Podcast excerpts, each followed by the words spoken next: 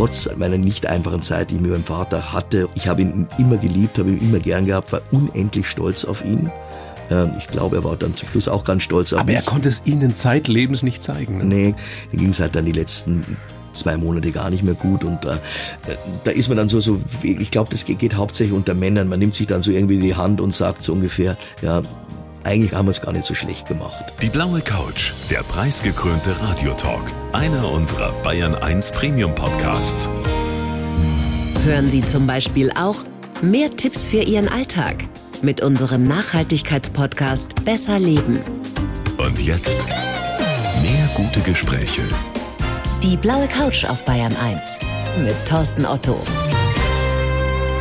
Michael Käfer, ich freue mich sehr. Herzlich willkommen auf der blauen Vielen herzlichen Dank, ich freue mich auch sehr, dass ich da sein darf. Wir haben gerade überlegt, es ist lange her, dass wir uns das letzte Mal zum Gespräch getroffen haben. Zehn Jahre, oder? So ungefähr, so müsste zehn Zeit Jahre vergeht. Da sind Sie ja. gerade Papa geworden Ja, damals. aber ich freue mich wieder richtig hier zu sein. Also es ist wie damals. Ja, Wunderbar. es ist, hat sich kaum was geändert, außer dass wir jetzt bei Bayern 1 sind, aber noch mehr Hörer, noch mehr, noch mehr Aufmerksamkeit. Ich, Sie sind natürlich logischerweise in Tracht da. Ja.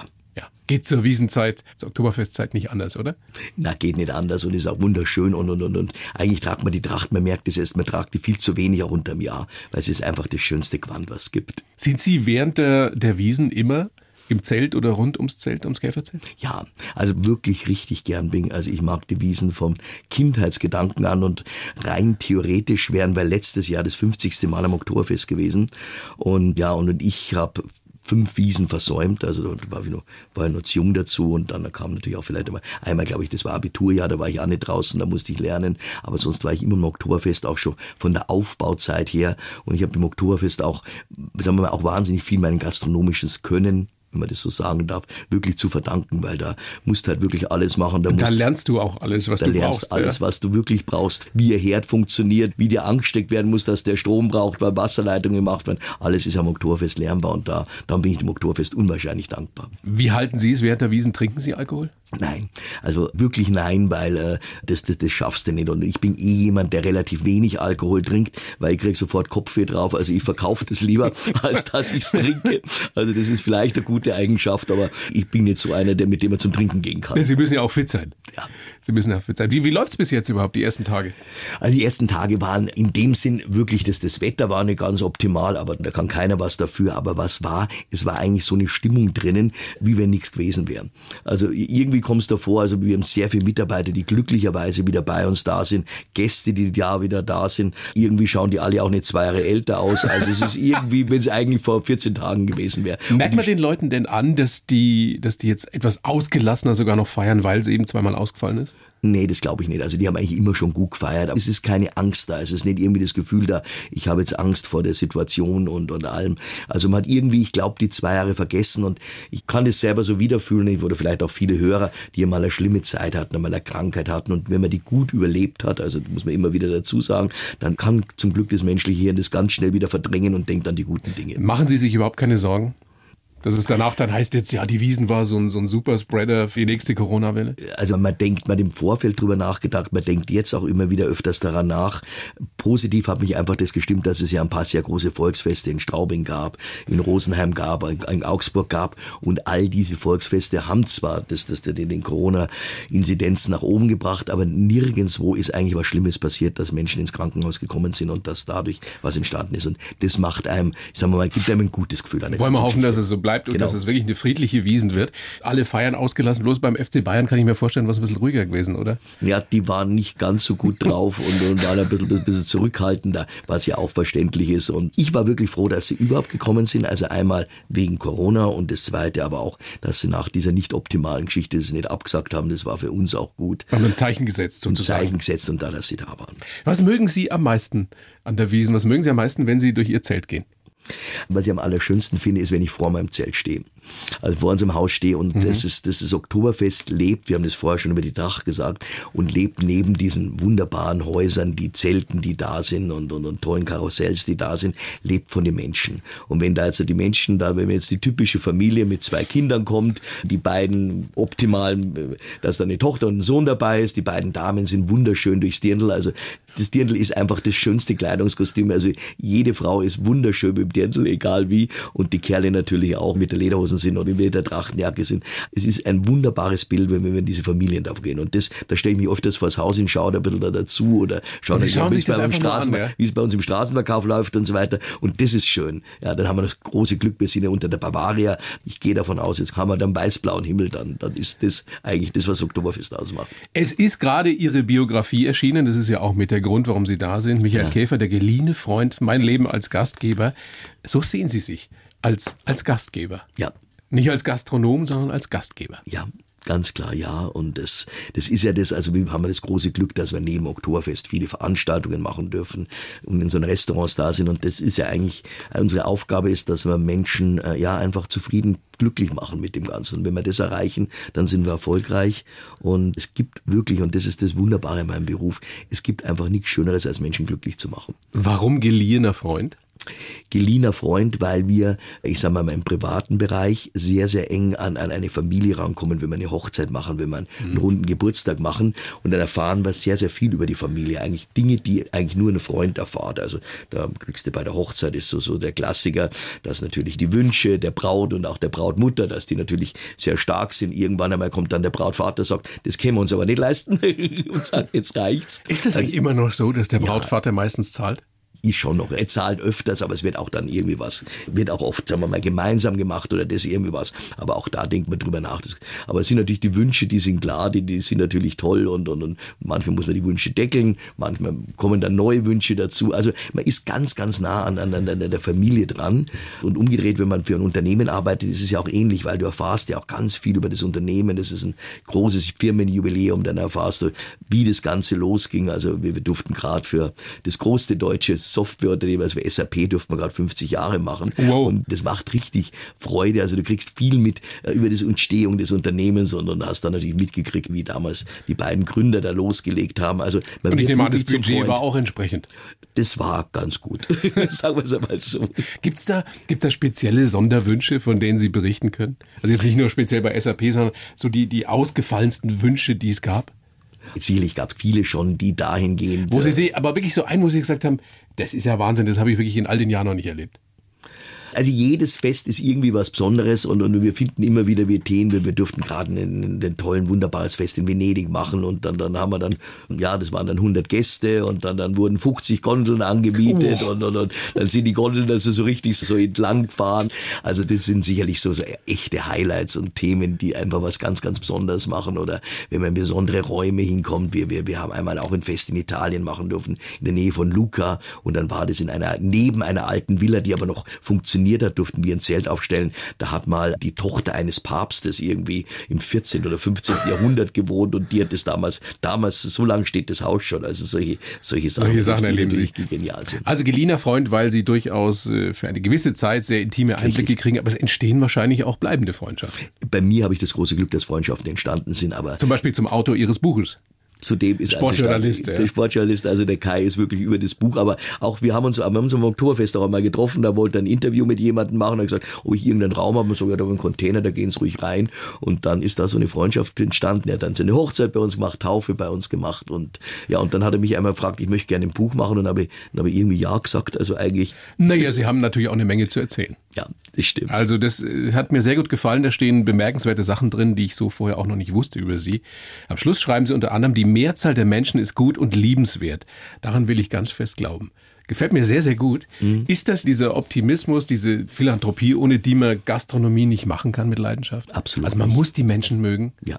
Man muss, ich glaube, alle Berufe, die mit Menschen zu tun haben, auch Sie als Journalist oder was, du musst die Menschen mögen, du musst die Menschen öffnen können, du musst die Menschen gern haben. Und das ist wirklich eine Überzeugung, ist auch eine Überzeugung, die, die ich das große Glück hatte, die ich insbesondere von meiner Mutter gelernt habe, aber die Clarissa und ich, also Clarissa ist meine Gattin, wir auch unseren beiden Jungs rübergeben wollen und sagen, du, die Menschen sind in Ordnung. Da gibt's zehn Prozent, die sind nicht in Ordnung, das, das wissen wir auch, und von den zehn Prozent sind zehn Prozent überhaupt nicht in Ordnung, aber 90 Prozent sind doch gut, sind nett, Und entsprechend sollte man auch an dieses Leben rangehen. Ja. Oder es zumindest immer wieder versuchen. versuchen. Ja. Und insbesondere, wenn man diesen Beruf hat, den ich habe, dann, jetzt kommen wir wieder aufs Oktoberfest, wenn du im Oktoberfest drinstehst, dann siehst die Menschen, die gut gelaunt sind, die gut drauf sind, die muss man einfach gern haben. Naja, es gibt natürlich andere, die sagen, du schau dir die besoffenen Deppen an. Ja, klar. Aber das sind die 10 Prozent und da schauen wir weg und die anderen 90 Prozent, die sind gut drauf.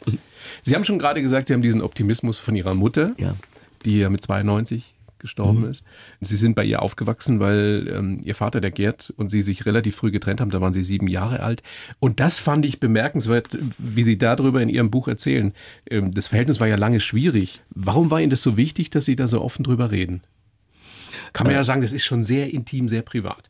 Also einmal das, vielleicht, vielleicht wirklich aus dem Grunde, weil es, es geht anderen, anderen Töchtern und Söhnen vielleicht ähnlich. Ganz, also ganz das ist, vielen. das ist, das geht's ganz, ganz vielen so. Man geht da nicht so vorne raus, sondern ich bin generell ein offener Mensch und vielleicht aber auch, weil trotz einer meiner nicht einfachen Zeit, die ich mit meinem Vater hatte und und und äh, ich habe ihn immer geliebt, habe ihn immer gern gehabt, war unendlich stolz auf ihn. Ähm, ich glaube, er war dann zum Schluss auch ganz stolz auf Aber mich. er konnte es Ihnen zeitlebens nicht zeigen. Ne? nee, konnte es einfach nicht Oder auch zeigen. mal sagen, ich hab dich lieb oder so. Ich meine, gut, Männer dieser Generation haben das sowieso wenig gemacht. das ist vielleicht das, Aber wir wollten es immer. Genau. Wir wollten es immer hören, wir Söhne. Genau, genau das ist das Richtige. Das war natürlich auch eine Generation, die im Krieg aufgewachsen ist, die viel nicht erlebt hat, aber was wir als äh, in unserer Jugend erleben durften und wo wir tolle Erlebnisse hatten und die die vielleicht auch dann irgendwann mal kompensieren mussten, weil wenn der halt einfach äh, ja in einer Zeit, wo es in dem Land ganz, ganz schlecht war und dann wo ein Aufbau da wo es auch gar nicht gut war, da, da haben die auch viel versäumt und das wurde einem erst im Nachhinein klar. Wie hat er Ihnen denn überhaupt gezeigt, dass Sie ihm wichtig sind? Dass er Sie lieb hat? Ich meine, dass das das schon, er, ich habe dann immer wieder irgendwann mal gehört, wo er zu irgendwelchen anderen Leuten gesagt hat, du mein Sohn ist ganz in Ordnung. Der Das höchste der Gefühle. Das höchste Gefühl, aber du hast es dann wieder gehört und da warst du natürlich dann auch wieder total glücklich, wenn du das gehört hast. Und ähm, ja, und dann der hat mir immer, der hat mir natürlich das Thema Fleiß, Arbeit gut beigebracht und auch wenn ich gut gearbeitet habe, dann dann gab es dann schon mal ein, ein kleines Lob und jetzt natürlich auch die, diese Generation, nicht geschimpft ist, genug gelobt, kommt auch dazu, wenn man diesen Spruch bringen Oh dran. Gott, ich weiß genau, wovon Sie reden. Ja. Stimmt es, dass, dass er Ihnen zur Eröffnung des P1, also der Disco in München, als Sie die aufgemacht haben, dass er Ihnen da 50 Flaschen Champagner geschenkt hat? Das war Auch eine schöne Geste. Das war wirklich eine schöne Geste. Da kam das dann auch wieder rüber, hat mir das geschenkt und die habe ich natürlich dann gleich verkauft und da war der Wareneinsatz natürlich in dem Fall perfekt. Also eigentlich war das gut. Also da kamen immer wieder schon so Themen und ich habe das auch geliebt. Es gab immer auch am Weihnachten haben wir uns äh, dann am 26. Dezember immer getroffen, sind dann gemeinsam in den Zirkus gegangen. Das ist eine Tradition, die ich heute sogar mache, also Zirkus Krone Mit mit der Öffnung Ja. mit meinen Söhnen. Und das war für mich immer einer der tollsten Tage, auf dem ich mich unendlich gefreut habe. Weil er da endlich mal Zeit hatte Ja. für Sie. Sie haben sich, ich will nicht sagen versöhnt am Sterbebett mit ihm, aber Sie haben sich ausgesöhnt für sich persönlich, haben Sie Ihren Frieden gefunden. Mhm. Wie, wie war dieses Erlebnis? Das war für mich so ein besonderes Erlebnis, weil mein Vater hat, der wirklich sehr, sehr krank war und wie, ja, eben diesen furchtbaren Krebs, den, den, den ja viele Menschen ja auch haben und den ging es halt dann die letzten zwei Monate gar nicht mehr gut und da, da ist man dann so, so ich glaube, das geht, geht hauptsächlich unter Männern, man nimmt sich dann so irgendwie die Hand und sagt so ungefähr, ja, eigentlich haben wir es gar nicht so schlecht gemacht. Und für mich war so ein Moment, wo, wo, er halt wirklich so gebrechlich war, dass er, dass er nicht mehr aufstehen konnte, wo er mich einfach gefragt hat, kannst du mir helfen? Und hat mir, und ich habe ihm dann geholfen, aufzustehen, auf einen Stuhl zu gehen, kommen und dann ja wieder zurück ins Bett so halb getragen. Das, das sind Momente, die ich einfach nie in meinem Leben vergessen werde und die, die so wichtig waren und die, die mir auch gezeigt haben, dass man sich einfach ja sehr geliebt hat.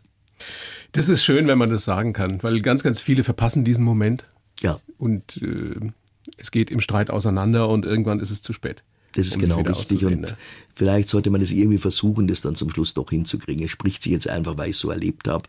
Aber ähm, an alle, die eben ein Problem mit irgendeinen Menschen haben, die sie sehr lieben, einfach versuchen. Ich weiß, es ist schwierig, das auszudrücken, lange, ja. auszudrücken, aber man sollte zum Schluss irgendwie versuchen, das gut hinzukriegen. Und Sie haben eine Menge gelernt von ihm, Sie haben es vorhin schon angesprochen. Unter anderem hat er Ihnen auch beigebracht, immer zuerst auf die Lampen zu gucken, wenn Sie irgendwo hinkommen. Genau. Stimmt das? Das stimmt. Das ist in der Zwischenzeit so, ein Speakboard, aber es stimmt auch, es ist auch wirklich 100%. Sie machen das wirklich? Ich mache das wirklich. Also Vater hat gesagt, du musst in ein Und hier ist schon eine kaputt Ja, das habe ich mal gesagt, das Restaurant würde dir jetzt nicht ganz gut durchgehen. Aber warum? Äh, Du siehst einfach daran, ob ein Laden ordentlich geführt ist. wenn, du in ein Restaurant reingehst, wenn- also Kur- Ihnen wird jetzt auch. Bemerkung in die Regie, Tobi. Wir sind hier nicht ordentlich geführt. Bei uns ist eine Lampe kaputt im Studio. Äh, wobei ich davon ausgehe, dass die vor zehn Minuten ausgebrannt Ja, ist und da war, war- noch keine Chance. Das ist gerade eben passiert. Genau.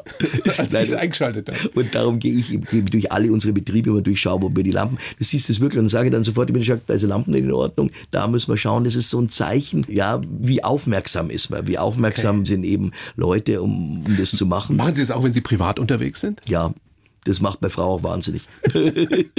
auch zu Hause, wenn eine Lampe irgendwo, ir- irgendwo eine Lampe, eine Birne ausgebrannt ist, vollkommen wurscht. Irgendwo in der auf- Garage oder was? Irgendwo, das, das gibt's nicht.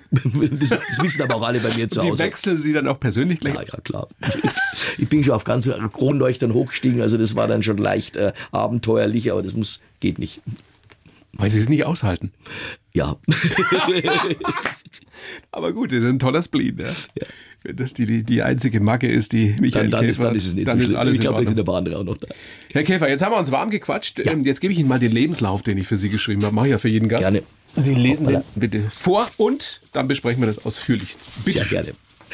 Ich heiße Michael Käfer und mein Name steht für Genuss und höchstes Niveau. Dabei ist mir die Qualität des Produktes genauso wichtig wie der menschliche Umgang. Und das gilt nicht nur für die Prominenz, die bei uns ein- und ausgeht. Ich mag die Menschen, zumindest 90 Prozent von ihnen. Früher war es sicher mehr Lametta, denn Mick Jagger, Rod Stewart und die Toten Hosen haben es richtig krachen lassen. Nie werde ich vergessen, als ich für Gunter Sachs eine Plakette am Katzentisch anbringen ließ. Geprägt haben mich meine Kindheit im Feinkostladen meines Vaters, die 80er Jahre im P1 und meine Frau Clarissa, bei der ich endlich angekommen bin. Jetzt wünsche ich mir erstmal ein friedliches Oktoberfest und langfristig, dass meine Söhne unser Unternehmen genauso lieben wie ich. Ja, war nicht schlecht. Ja, können Sie so unterschreiben? Das kann ich schon unterschreiben, kann ich schon alles unterschreiben. Ja, aber was, was da alles passiert ist, also stimmt schon. Schon eine Menge drin in dem Genau. Leben. Gerade der letzte Satz, jetzt sind die Söhne elf. Mhm. Es könnte ja passieren, dass die sagen, oder beide sagen, du Papa, ganz ehrlich, tolle Geschichte, aber ich mache lieber ganz was anderes. Was ist dann? Also auch auf das müssen wir uns vorbereiten, aber da mal positiv ist, dass ich noch ein bisschen, dass wir noch ein bisschen Zeit haben, dass wir also jetzt ein Management aufbauen können. Negativ ist, dass es eigentlich schon ganz gut wäre, wenn wir die helfen würden. Also lieber hätte ich jetzt, ich sag mal, Hilfe, die vielleicht 10, 15 Jahre älter ist. Versuchen Sie denn schon, die beiden so, so ganz vorsichtig in die Richtung zu bringen, dass sie sich fürs Unternehmen interessieren? Also das, das ist einfach auch völlig normal. Man redet natürlich zu Hause viel über das Unternehmen, man redet viel über Dinge, die, die, die mit dem Unternehmen zu tun haben. Man versucht denen Dinge beizubringen, versucht denen, äh, ich sag mal, auch wirtschaftliche Dinge zu erklären. Also da ist viel da und da, da scheinen ganz gute Gene da zu sein. Also Sie haben Hoffnung. Ich habe Hoffnung und, und, und außerdem bin ich ganz stolz, weil die essen wahnsinnig gerne auch exotische Dinge, was für ein Kind nicht normal ist. Also die haben mir mit fünf, sechs Jahren schon Austern probiert und dann fanden die die Austern gut. Die finde ich heute noch nicht gut, aber die finden die klasse. Also solche Dinge machen ihnen Freude und, und haben auch ein ganz gutes äh, Geschmackserlebnis. Also von dem Sinn sind wir auf einem guten Weg, aber den Rest müssen wir schauen. Und Ja, klar. wenn es ja nicht noch funktioniert, dann, dann, dann werden wir andere Lösungen auch finden. Dann wollen wir doch mal schauen, wie Sie so geworden sind, Herr Käfer, wie Sie heute sind. Geboren 2.2.58 in München. Ganz schön lang, Mensch. Echt schon 64? Fühlen Sie sich so manchmal? Überhaupt nicht. Ich meine, früher, also 64 war ja für uns früher. Ja, das ist, ist so unvorstellbar. Das war also das war Oberkreisentum und alles Mögliche. Das geht und so jetzt ist man, schnell, jetzt ist oder? man selbst, jetzt ist man selbst in der Dimension. Das ist also, das macht dann wirklich manchmal so Angst. Und ich merke es jetzt gerade auch, auch die Jungs sind vor zwei Jahren ins Gymnasium gekommen. Und wie ich ins Gymnasium gekommen bin, da kann ich mich total noch erinnern, war ich eigentlich erwachsen an dem Tag. Also war eigentlich alles gelaufen und eigentlich gar nicht lang her. Es geht so schnell.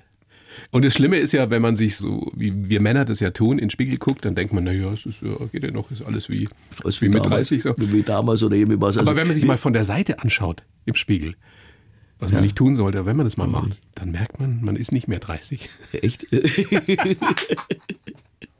Ja, und man meint ja auch, wenn irgendwelche hübschen Damen dich anschauen, dass sie das, dass sie meinen, weil du so gut ausschaust, weil du so einen wunderbaren Körper hast, redet sich das auch ein, aber ist auch nicht der Fall.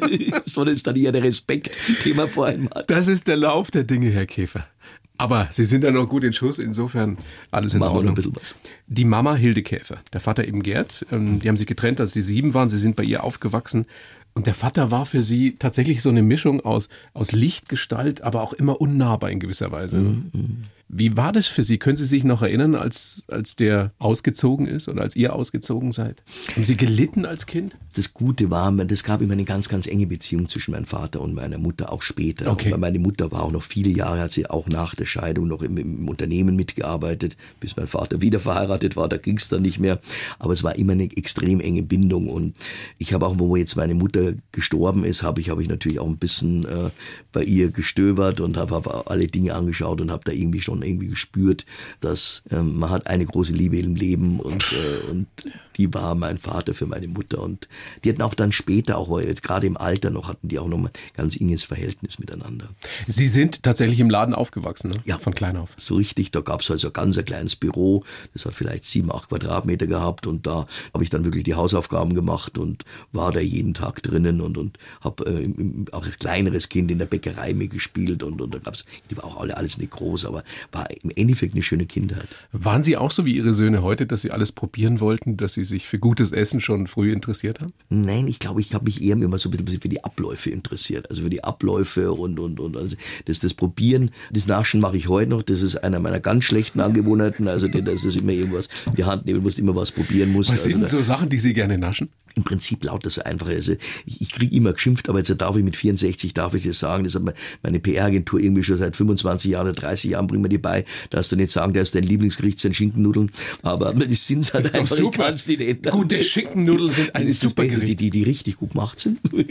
da können wir jetzt das über Rezept diskutieren. aber, das ist, aber nein, aber einfach so eine Dinge, dann esse ich wahnsinnig gern Brot.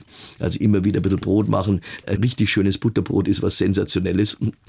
Also trotz aller Themen, die wir bei uns auch haben, die wir in der Firma verkaufen und die richtig toll sind, aber die, die auch klasse schmecken. Und wenn, wenn ich die, die Freude habe, dass ich ab und zu mal dann äh, eben, wir haben ja wunderbare Köche, also insbesondere natürlich auch mit, mit Sterneköchen, die wir haben. Der Bobby Breuer ist ein toller Mann und das schmeckt natürlich auch genial, aber so richtig schönes Butterbrot mit einem perfektes Schwarzbrot mit einer gescheiten Butter drauf, das ist schon Alles zu seiner Gutes. Zeit, oder? Genau, ja, genau. So schaut's aus. Haben Sie dann auch schon früh Geld verdient? Also haben Sie sich nützlich gemacht? Ja, also richtig früh. Das war auch ein gutes Thema, dass, dass mein Vater mir immer gesagt hat, du kannst das Geld verdienen. Und das ging natürlich dann eben auch so im Alter von meinen Söhnen, so mit 12, 13 los, wo du halt Tüten rausgetragen hast im Laden und habe immer sehr gute Trinkgelder gekriegt. Ich kann mich da erinnern, dass das für mich mit das schönste Weihnachtsgeschenk irgendwann mal war, wo ich irgendwie 100 Mark damals als Trinkgeld an Weihnachten zusammengekriegt habe. Das war viel schöner als jedes Geschenk. Ja.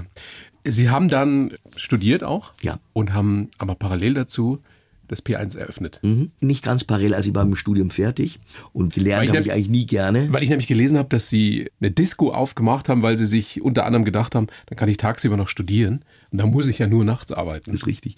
Das war so, das, also ich habe BWL studiert und das habe ich so einigermaßen hingekriegt. Und eigentlich hat mir Schule und Lernen erst im letzten, in den letzten Semestern Spaß gemacht. Vorher war das halt immer, ja, hoffentlich hören die Jungs jetzt nicht zu, war das sehr holprig mit mir in der Schule. Aber dann hat es mir richtig Spaß gemacht. Da dachte ich mir, Mensch, hängst du ein zweites Studium dran und machst eben einen Nachtclub. Aber mit dem zweiten Studium war das nix. Und inspiriert von einer legendären New Yorker Disco. Genau, ja. Von Studio 54. einigen, einigen, einigen New Yorkern. Das 54, das habe ich nicht, das habe ich jetzt, bin ich sogar schon jetzt nicht zu jung noch dazu. Das habe ich nicht miterlebt, aber es gab danach ein paar andere Diskotheken, das MKs, das Palladium, also es gab ein paar in New York und ich habe mal das große Glück gehabt während dem Studium, dass ich mal so ein Dreivierteljahr fast in Amerika war und davon äh, zwei, drei Monate in New York und da war ich natürlich sehr viel unterwegs und habe sehr viel nachts gesehen, habe aber echt jeden Tag in der Früh um sieben, acht zum Arbeiten angefangen. Ja, da habe ich relativ wenig geschlafen in der Zeit. Ja, das war natürlich auch noch eine Zeit, in der man wenig Schlaf brauchte. Also das P1 legendäre Disco, sagt man eigentlich noch Disco oder ist es heute ein Club? Heute ist es ein Club. P1. Damals, damals haben wir das Disco angefangen und wir, wir sind dann der erste Club geworden. Ja. Und, ähm, Legendär. Legendär für großartige Feste, für tolle Musik, für alles Mögliche. Und ich würde jetzt einfach mal Folgendes machen, ein kleines Name-Dropping. Ich nenne Ihnen einfach Namen von, Okay. von Super-Promis, die da schon gefeiert haben und Sie sagen mir ganz spontan, was Ihnen zu dem oder zu derjenigen einfällt. Ja? Wir fangen an mit Mick Jagger. Äh, der stand wirklich an der Bar und das war die gute Zeit, wo, wo es noch keine Handys gab und, und wo, man, wo man einfach drin sein kann. Keiner hat ein Foto gemacht und man konnte einfach an der Bar stehen. Und der war da ganz oft, ne? Der war also sozusagen oft, fast wie die Stammkneipe. Ja, nicht ganz so, aber war, wenn er in München war, war er in der Zeit oft da. Tina Turner. Für mich der legendärste Musikmoment. äh, Wir haben mit ihr eine Party gefeiert, äh, mit, mit ihrer Band und, und da gab es ein bisschen Unstimmigkeiten in der Band drinnen und dann haben wir der damalige Impresario von ihr, Marcel Afram, äh, der die ganzen Konzerte für sie auch gemacht hat, äh, gesagt, du, wir müssen für die eine Party machen und die Party war richtig gut, war eine Wahnsinnsstimmung, war toll und sie war total begeistert und hat mich nach einem Wunsch gefragt und dann hat sie mit ihrer Band zusammen Music Was My First Love gespielt. wow. Und es John war Miles. John Miles war die Band. John Miles war mit John dabei. Miles, John Miles, war ihre Band. Also das war Wow. natürlich, und wir waren vielleicht noch sieben, acht Leute, die da drinnen waren und durften das hören. Das sind natürlich Momente, Vergisst die du in nie, der oder? Musik ja nie Ah, vergessen Gänsehaut jetzt. Genau, genau. Whitney Houston. Ähm, Monty Lüftner ist auch vielleicht ein bekannter Name. Monty Lüftner war der Chef der Ariola und war ein guter Freund der Familie und Monty hatte Whitney Houston entdeckt und sie äh, dann der Presse vorgestellt und das war auch im P1. Da war sie Das 17 erste Konzert in Deutschland, oder? mehr oder weniger der erste Auftritt. Ja, die war 17. Äh, Monty war auch jemand, der hübsche Damen sehr anziehend fand und, und Whitney Houston kam da so eine Treppe runter und wir beide standen da und haben gesagt, mei, ist die schön. Also Die war, das war Ja, die, da waren sie aber die auch war noch so- jung. Da war die 17, 18, die war so schön, das kann man sich nicht vorstellen. Ja, und sie konnte und, singen. Wir haben dann, äh, ich weiß nicht, ob ich die Stimme gewirkt habe, aber der, die war von der, von der Person einfach so begeistert, wie die dann auch kam. Wussten Sie da, das wird ein absoluter Weltstar? Nee, äh, wusste ich nicht, aber äh, war natürlich schon, also wenn Monty Lüftner jemand so gut hatte und er war damals sicherlich einer der wichtigsten Schallplattenmanager der Welt, mit der Riola, mit allem, was dazugehört hat. Und wenn so jemand da hat, dann kann das was Besonderes haben. Und es kam ja auch dazu, ihre Tante war ja auch sehr berühmt. Also die kam ja auch aus einer ganz tollen Musikfamilie auch. Robert De Niro. Äh, war auch im P1, kann ich mir aber jetzt nicht ganz genauso daran Der ist sowieso relativ unauffällig, denke Ja, ich, wenn ja, der so ja. privat unterwegs ist. Ne? Rod Stewart? Äh, war öfters im P1, war ein Riesenfan auch generell von der Käferschenke, aber war mal ganz toll, er war irgendwann bei Thomas Gottschalk mal in Wetten, das drinnen. Und dann, dann kam er eine Minute zu spät und sagte, ich habe gerade noch so gut gegessen, ich war gerade bei Käfer. Und es hat mir so Wow, gut geschmeckt und kam, es war eine Wahnsinnswerbung für uns. Und damals hatte Thomas ja, ich weiß nicht was, 10, 15, 20 Millionen Zuschauer. Die Toten Hosen. Ähm, gab's mal eine kleine Schlägerei, weil die wollten, der Barkeeper hat gesagt, es gibt nichts mehr zu trinken, weil jetzt eine Sperrstunde ist. Und dann haben sie leicht die Bar gestürmt. Und äh, war natürlich auch für uns wieder eine super Werbung und ähm, war dann irgendwie, ja, mussten dann aus dem Lokal entfernt werden im P1, kamen aber am nächsten Tag wieder und äh, Die lassen sich nicht so schnell abweisen. Lass sie nicht so Ja, schnell ab. Campino ist Und super ich habe Typ, oder? Campino da auch Ja. irgendwann mal darüber geredet, konnte sich wirklich an das Thema auch noch erinnern. Gunter Sachs. War sicherlich legendär für, äh, für meinen Vater. Also für viele, die ihn nicht mehr kennen, Ja, ja. legendärer Milliardär, Playboy, Kunstmäzen, umfassend gebildetes. Ich habe ihn leider auch nie kennengelernt, aber es muss ein unglaublicher Charismatiker gewesen sein. Absolut, absolut. Und, und hatte dann die, die damals schönste Frau Frankreichs als Deutsche geheiratet. Das war Brigitte Bardot und war berühmt für, für wahnsinnig tolle Partys und äh, hat natürlich da in meinem Vater jemanden gefunden, der das gemacht hat. Aber er war der, der die Ideen hatte, die, die die gemacht hat. Und Vater hat die ganz, ganz toll umgesetzt. Und stimmt diese Geschichte, dass der in der Käferschenke tatsächlich unbedingt immer am Katzentisch, also am sogenannten Katzentisch sitzen wollte? da gab's- und sie dann eine Plakette für ihn Ja, da gibt's so einen speziellen Tisch. Nee, die Plakette nicht, die stimmt jetzt nicht ganz, das habe ich wollte ich vorher schon Ja. sagen, um den Lebenslauf. Nee, aber das war so ein kleiner Tisch, der war eigentlich so ein kleiner Ecktisch, von, wo man aber nicht gesehen wurde, aber alles gesehen hat. Und der, der wurde einfach mal gemacht. Also damals gab's ja das Thema Sicherheitsleute nicht, aber da gab's halt irgendjemand, der vielleicht das Auto gefahren hat oder sonst Okay. was und die saßen Der da. saß aber da wollte er immer sitzen, weil da haben alle gesehen, die vorbeigegangen sind und wusste eigentlich, was los war. Und da saß er ganz allein. Nee, da hat er immer ein, ähm, er hatte ja auch das Thema, dass er immer sehr nette Begleiterinnen dabei hatte und hatte immer eine wunderschöne Begleiterin dabei. Was Sie, Herr Käfer, alles gesehen haben, wenn Sie wirklich alles erzählen würden, was Sie gesehen haben, was wäre dann? Ja, dann, dann, dann, dann käme dann käme sicherlich noch ein ganz spannendes Buch raus. Aber was auch ganz, ganz wichtig ist, in meinem Beruf ist eine Diskretion was ganz, ganz Wichtiges und, und, und dass man das macht und, und dass man ja, den, den Leuten einfach das Gefühl gibt, dass, dass sie, sie Freude haben können, dass sie Spaß bekommen. Und das ist heute wirklich nicht mehr so einfach, auch für Gerade für die jungen Fußballer. Weil die Jungen, Denke genau das war, aber das war immer das, also die können einfach, also ich, ich, ich kenne ja auch die, die etwas älteren Fußballer relativ gut und da weiß ich auch ein paar Dinge, die die angestellt haben. Ähm, die, die, die, Da war die, aber keiner mit dem Handy dabei. da war keiner mit dem Handy dabei und da war keiner da und, und es ist ja auch so, dass klar, du hast eine Verantwortung, verdienst wahnsinnig viel Geld, aber irgendwo musst du deine Jugend auch ein klein bisschen genießen und das geht halt bei denen heute gar nicht mehr. Ich bin mir sicher, Sie wussten oder Sie wissen auch immer als einer der allerersten, wenn gerade wieder ein neuer Star zum FC Bayern kommt, oder? Äh, das wussten wir früher, weil natürlich dann viele Gespräche auch bei uns bei euch in das Hinterzimmern. Sich, Im Hinterzimmer, das hat sich jetzt leider auch ein bisschen verändert. Weil es jetzt jeder weiß, jetzt, jetzt wird es in ganz, ganz verschiedenen Hinterzimmern sein, aber ich glaube, da passiert natürlich auch viel heute auch über ähm, ja, ähm, nicht mehr so direkt persönlich und, und äh, man trifft sie an ganz verschwiegenen Orten, weil klar, die Presse will natürlich die Geschichten haben und wer es als erstes hat, ist richtig. Aber Sie sind oder Sie waren schon Geheimnisträger in vielerlei Hinsicht. Wir sind es immer noch, das ist ja auch über der, der, Buchtitel, das ist ja auch der geliehene Freund und der, der geliehene Freund, der verrät ja auch, der verrät auch nur die schönen Dinge und wenn die nicht so schönen Dinge, über die redet er auch nicht und vergisst sie ganz schnell. Und das Erstaunliche ist ja, dass Sie trotzdem sagen, Sie mögen 90 Prozent der Menschen. Ja. Weil so ein Klischee gerade über Menschen mit sehr viel Geld ist ja oft, naja, die haben ja, oder viele von denen haben ja Dreck am Stecken. Aber das ist bei denen genauso wie bei einem, der nicht so viel Geld hat oder der gar kein Geld hat. Und sie sind nach wie vor davon überzeugt, 90 Prozent sind schon okay. Sind okay. Und ich sag mal, und die Menschen, die sich ihren Erfolg und vielleicht auch ihre finanziellen Themen wirklich hart erarbeitet haben, die sind völlig anders. Die sind wirklich extrem normal. Da gibt's Menschen, vielleicht gibt's ein paar Menschen, die nicht so viel für das getan haben, die, gibt's die das vielleicht, auch, die das vielleicht mit großes Glück hatten. Äh, gibt's gerade jetzt auch viele Leute, die nicht viele, einige Leute, die irgendwelche in irgendwelchen Währungen, in Bitcoins oder sonst irgendwie was äh, äh, mal ganz schnelles Geld verdient haben, die sind manchmal nicht normal und, und die übertreiben auch manchmal die Dinge. Haben wir auch schon Kunden gehabt, aber es sind ganz, ganz wenige und die, die wirklich hart für ihr Thema gearbeitet haben, tolle Ideen hatten, äh, die sind mehr als normal. Erlauben Sie sich das, wenn Sie mal ausnahmsweise eben ein paar Deppen da haben, die auch mal des Lokals zu verweisen? Gibt sowas? Oder, der, oder des Zelts? Nee, also wenn sich jemand richtig aufführt, aber das große Glück, das hat man in der letzten, hat man wirklich schon total lange. Passiert bei euch nicht, ne? Also ich, ich, was ich zum Beispiel hasse, also wirklich hasse, ist, wenn man mit irgendwelchen äh, Getränken rum, rumspritzt oder irgendwie ausschüttet oder sonst irgendwas. Also das ist ein Grund, wo wir Oder wenn Bedienungen bitten, belästigt werden. Ja, da würden wir Leuten bitten würden, sagen wir mal, sehr höflich bitten würden, das zu, zu unterlassen. Und wenn es dann nicht passiert, dann würden wir sagen, Mensch, es gibt so viele andere schöne Dinge im Leben, da wo, wo man hingehen kann, aber es passt nicht zu uns. Apropos andere Lokalitäten, wo man hingehen kann, stimmt es, dass die Scorpions ins P1 nicht reingekommen sind? Ja, aber, aber nochmal, aber, aber ich finde die echt klasse, ich finde die Scorpions klasse persönlich, ja. super Typen, wirklich, äh, wirklich tolle Typen. Äh, es sind auch öfters in München, also es gibt, glaube ich, ein legendäres Gitarrengeschäft in München, wo die Gitarre immer gekauft wird oder die Gitarre bearbeitet wird, ja. haben wir mal erzählt und das muss aber an dem Türsteher gelegen haben, der eben gesagt hat, äh, ja, den Spruch muss wirklich geben haben, ja, wir sind die Scorpions, ja genau deshalb kommt sie nicht rein. Im Nachhinein kannst du lachen. Im Nachhinein ist lustig, ja. Ja, klar.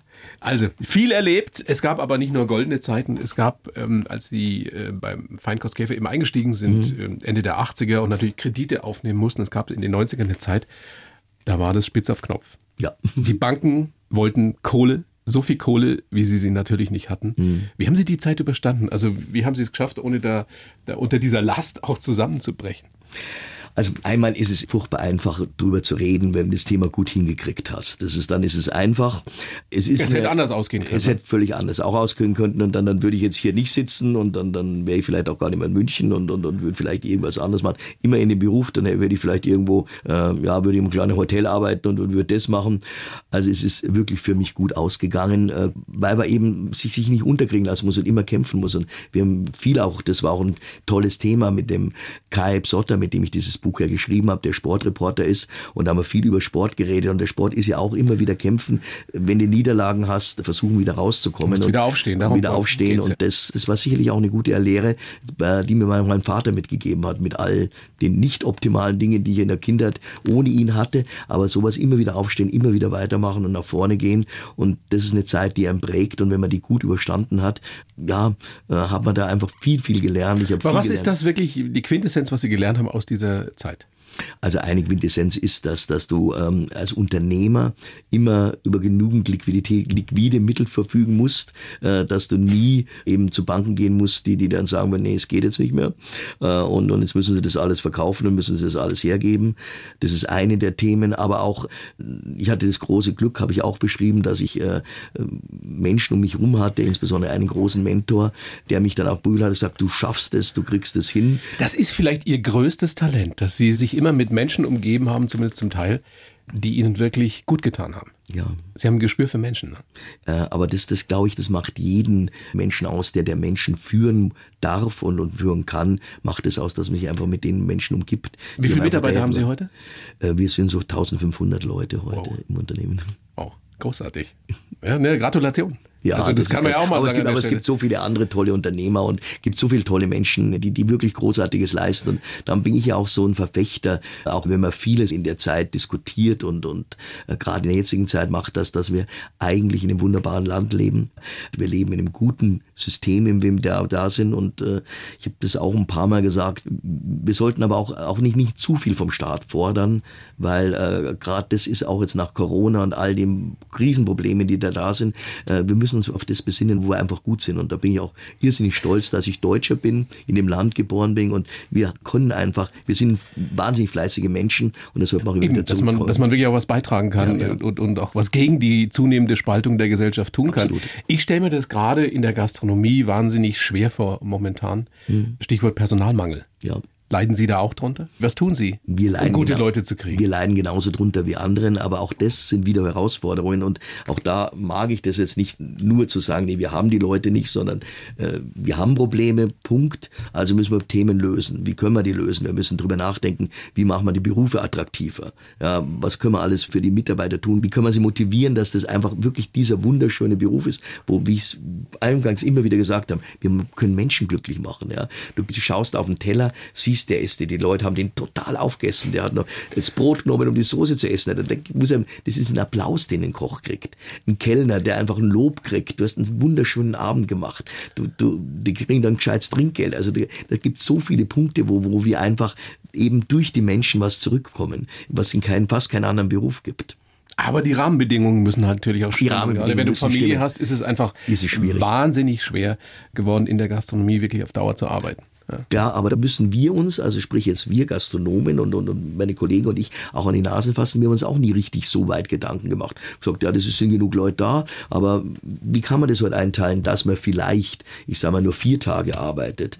Muss der Gesetzgeber uns ein bisschen helfen mit den zehn Stunden Arbeitsregeln. Das ist, das ist mit den acht Stunden, dass man nur zehn Stunden arbeiten darf. Auch da brauchen wir Hilfe, brauchen wir eine gute Lobby, weil dann kann man vielleicht in vier Tagen eben die 40 Stunden, 38 Stunden hinkriegen und dann hat man drei Tage frei. Und wenn man das dann ein bisschen geschickt einteilt, dann hat man auch jedes zweite Wochenende frei oder sowas. Also auch da gibt's Wege, die man dahin gemacht haben. Stimmt das eigentlich, weil wir bei guten Leuten waren und wie man Menschen einstellt und motiviert, in die Gastronomie zu geben, dass sie als sie ihre Frau, die damals noch nicht ihre Frau war, kennengelernt haben, hat sie sich beworben bei Ihnen und mhm. Sie haben sie nicht genommen?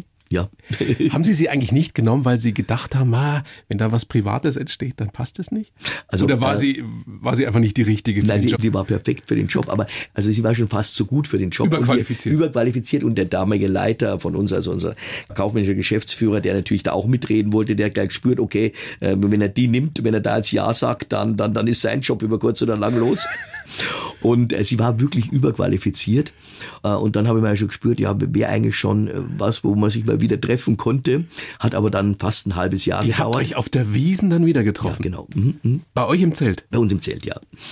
Kam und sie hat Ihnen das nicht nachgetragen? Ja, ja, schon so ein bisschen. Ich habe ihr mal ganz, äh, wo sie mir, mir dann gefragt, was sie nicht verstanden hat, ich habe ihr einen ganz netten Brief geschrieben, äh, in, in wo ich mich persönlich entschuldigt habe, dass ich sie nicht genommen habe und äh, habe ihr da sogar ein paar Blumen dazu geschickt. Ähm, hat sie mich dann auch gefragt, ob ich das bei allen Bewerberinnen machen oder Bewerber mache, wenn man sie nicht nimmt. Dann habe ich gesagt, nee, äh, nicht so. Und, und das ist jetzt 15 Jahre her, ne? Das ist jetzt 15 Jahre, ja. über 15 Jahre her. Die macht was mit mit Ihnen. Ja, glaube ich auch. Ich, ich habe gelesen, ein Hochzeitstag in New York, da musste sie mit ihnen durch 15 Metzgereien ziehen mhm.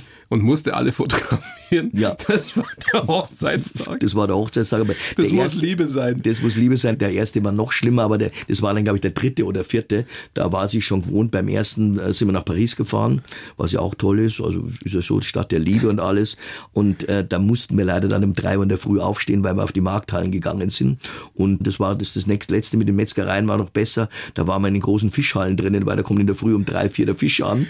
Das und wollten Sie unbedingt sehen? Das wollte ich sehen gesehen und muss auch dazu sagen, wir hatten zu der Zeit auch noch ein, paar, ein Büro in Paris in den Markthallen drinnen und da sind wir dann durch, war aber dann richtig schön und angenehm und wir waren dann um sieben in der Früh fertig und haben dann Kaffee getrunken in einem der Café richtig. Ich fand's romantisch, aber sie war nicht ganz begeistert. Ja, wollte gerade sagen, wenn wir Sie jetzt fragen würden, Machen Sie denn für Sie auch solche extremen Geschichten? Ja, also sie hat sich in der Zwischenzeit wirklich dran gewöhnt und ihr macht es jetzt genauso Spaß. Auch den, den Virus habe ich ein bisschen mit rübergegeben, dass wir uns natürlich alles anschauen, was es an spannenden Läden gibt.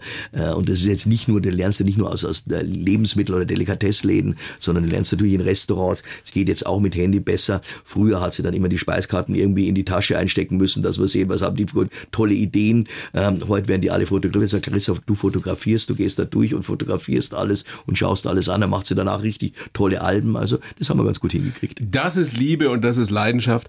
Das ist auch das, was Sie Ihren Jungs mitgeben wollen, oder? Was ist das Wichtigste? Was ist für Sie der wichtigste Wert, Herr Käfer? Der wichtigste Wert, äh, wir kommen wieder zu dem zurück, was Sie wirklich dankenswerterweise am Anfang gesagt haben.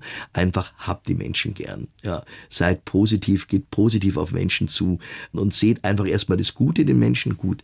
Wir geben ihnen auch bei, dass man auch vorsichtig sein muss, dass es auch Menschen gibt, die nicht so ganz in Ordnung sind. Also eine bestimmte Vorsicht ist da. Aber seid einfach offen zu den Menschen. Da kann nicht mehr viel falsch gehen oder viel Ich schief, hoffe, dass gut ausgeht. Schief laufen. Michael Käfer, bedanke mich sehr für das Gespräch. Ist es schon vorbei? Das, das ist schon die Stunde so, Es ging so schnell. Vielen lieben Dank. Ja, ich danke Ihnen sehr. Sag gerne nochmal die sehr lesenswerte Biografie Michael Käfer, der geliehene Freund, mein Leben als Gastgeber. Vielen herzlichen Dank und alles Gute und eine okay. friedliche Wiesen. Ja, vielen lieben Dank. Wunderbar. Die Bayern 1 Premium Podcasts. Zu jeder Zeit, an jedem Ort. In der ARD Audiothek und auf bayern1.de. Bayern 1 gehört ins Leben.